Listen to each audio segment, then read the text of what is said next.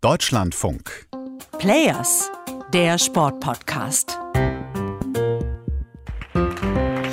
Ein Großteil der Welt schaut jetzt auf dieses Kind.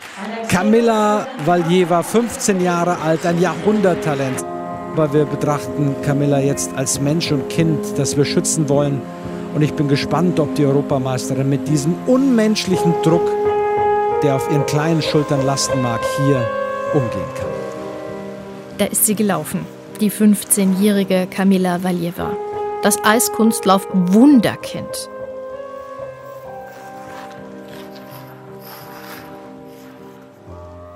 Sollte sie überhaupt bei den Olympischen Spielen dabei sein? Der Fall Camilla Valjeva, um den soll es heute gehen. Hallo, hier ist Jessica Sturmberg. Wunderbare Position in der Pirouette. Ein Eiskunstlauf wie aus einer anderen Welt. Sprünge, als gäbe es keine Schwerkraft. Pirouetten, die da so hingezaubert sind und das Ganze mit so einer Ausdrucksstärke, ja, vielleicht ein bisschen melancholisch, aber doch echt stark. Ein fast perfekter Lauf.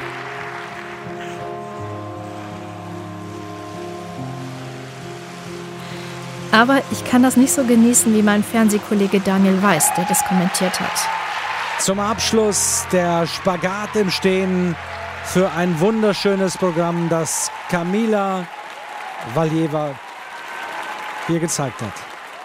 Die Leistung ist schon imponierend, ja. Die Begleitumstände sind es nicht. In einem gebe ich dem Kollegen recht. Eigentlich muss man dieses Kind schützen. Aber ich finde auf andere Weise.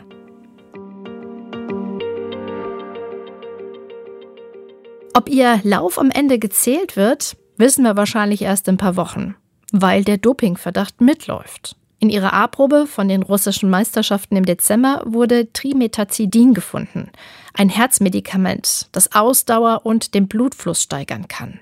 Das stockt seinem, oder? Wie kommt so ein Herzmedikament in den Körper einer 15-Jährigen?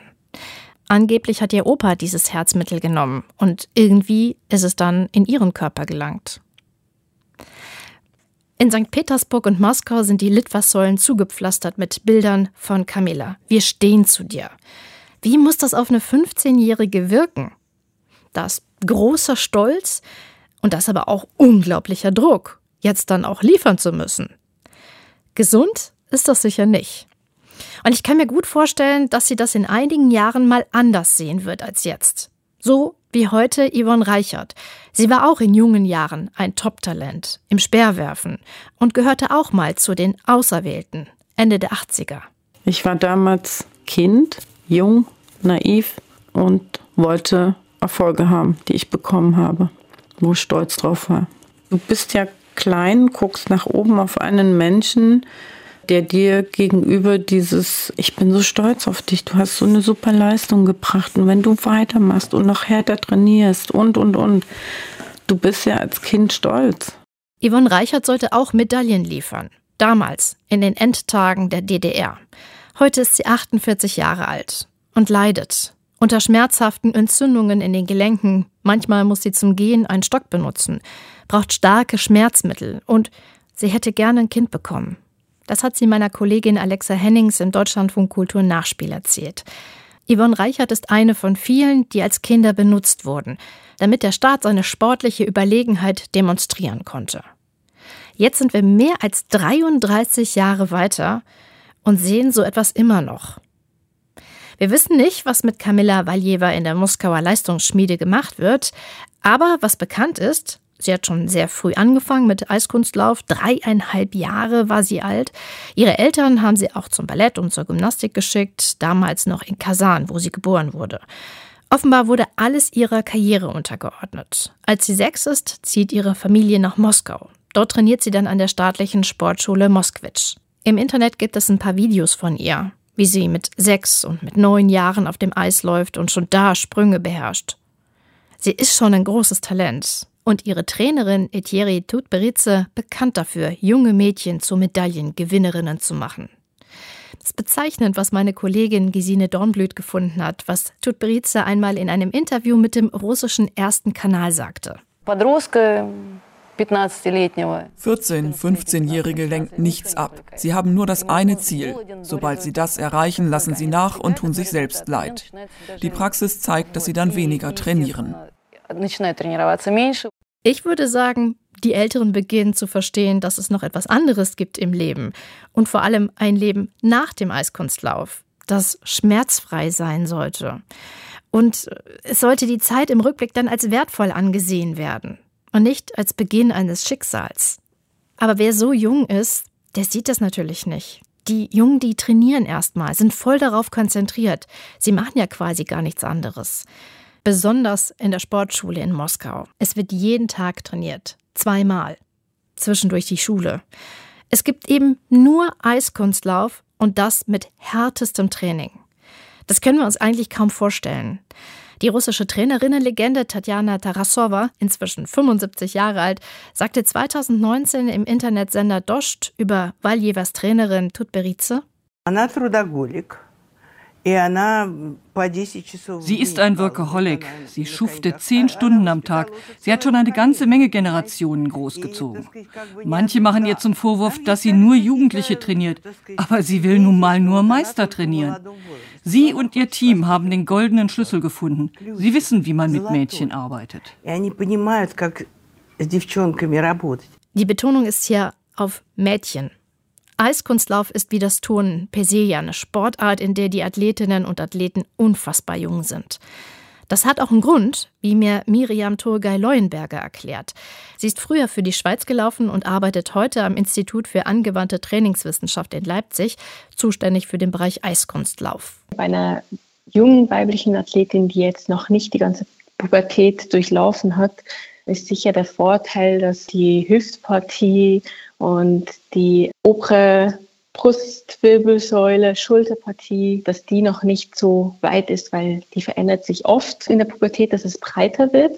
Und jetzt biomechanisch gesehen ist es natürlich ein Vorteil, wenn man möglichst schmal gebaut ist, weil man dadurch schneller rotieren kann, weil das Massenträgheitsmoment dann kleiner ist in der Luft. Es geht um das optimale Verhältnis zwischen Kraft und Körpergewicht. Die Kraft, die die Athletin braucht, um hochzuspringen und möglichst viele Drehungen zu realisieren, aber zugleich darf sie nicht zu schwer sein, sonst kann sie die Masse ja nicht in die Luft bringen und nicht so schnell rotieren. Ich denke, dass das Verhältnis schon bevor die Pubertät abgeschlossen ist, am optimalsten ist, weil da auch die jungen Frauen nochmal einen Schub machen, was den Kraftzuwachs angeht, aber noch nicht diese Kurven voll entwickelt haben. Die etwas älteren Eiskunstläuferinnen, und da sprechen wir jetzt von 19, 20, 21-Jährigen, bringen dann dafür die Erfahrung mit beim Künstlerischen, im Ausdruck und der Ausführung der Pioretten zum Beispiel.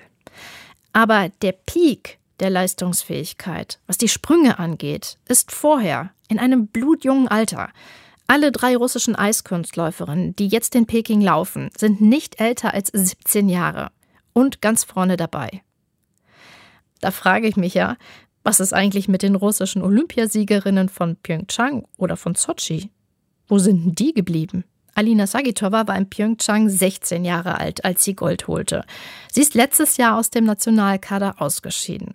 Die zweite damals, Jewgeni Medvedeva, war auch erst 19 Jahre alt. Inzwischen leidet sie unter chronischen Rückenschmerzen und startet auch nicht mehr. Und Julia Lipnitskaya, die damals in Sochi mit 15 Jahren Olympiasiegerin wurde, war schon zwei Jahre später nicht mehr dabei. Sie erkrankte an Magersucht. Alle wurden von Tutberice trainiert, jedenfalls zeitweise.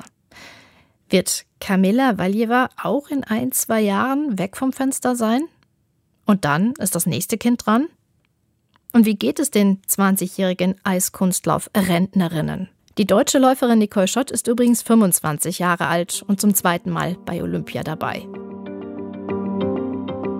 Alle Welt schaut gerade auf Kamila Valjeva, weil sie vermutlich gedopt wurde weil ihr Fall so spektakulär ist. Eine 15-jährige Goldfrau, die selbst wenn der Sportgerichtshof Kass urteilt, dass sie Doping schuldig ist, wahrscheinlich keine harte Strafe erhält, weil sie eben noch so jung ist, weil ihr die fehlende Reife, die Abhängigkeit vom System voraussichtlich als strafmildernd zuerkannt werden wird.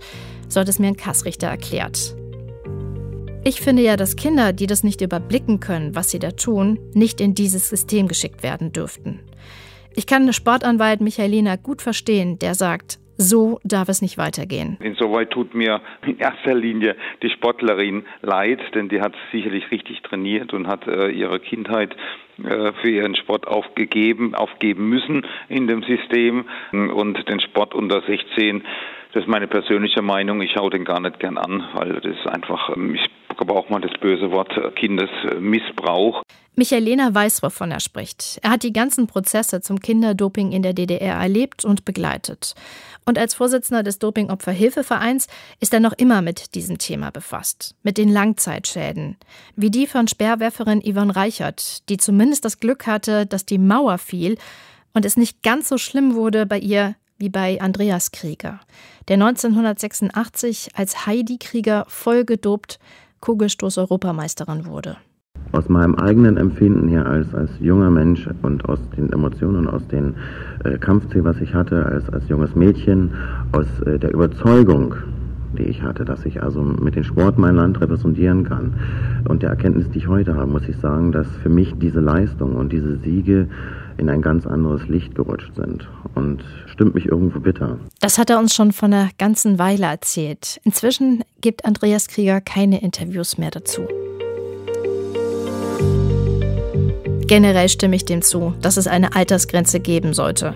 13, 14, 15-Jährige sollen das Leben genießen, neben dem Sport auch anderes kennenlernen, physisch und psychisch gesund durch den Leistungssport kommen und dann zu den Olympischen Spielen fahren, wenn sie reif sind und dann auch die vollen Konsequenzen für Dopingvergehen tragen können, weil sie verstanden haben, was sie tun. Hoffentlich. So, das war's für heute. Vielen Dank, dass ihr dabei wart. Ich sage Tschüss und bis zum nächsten Mal.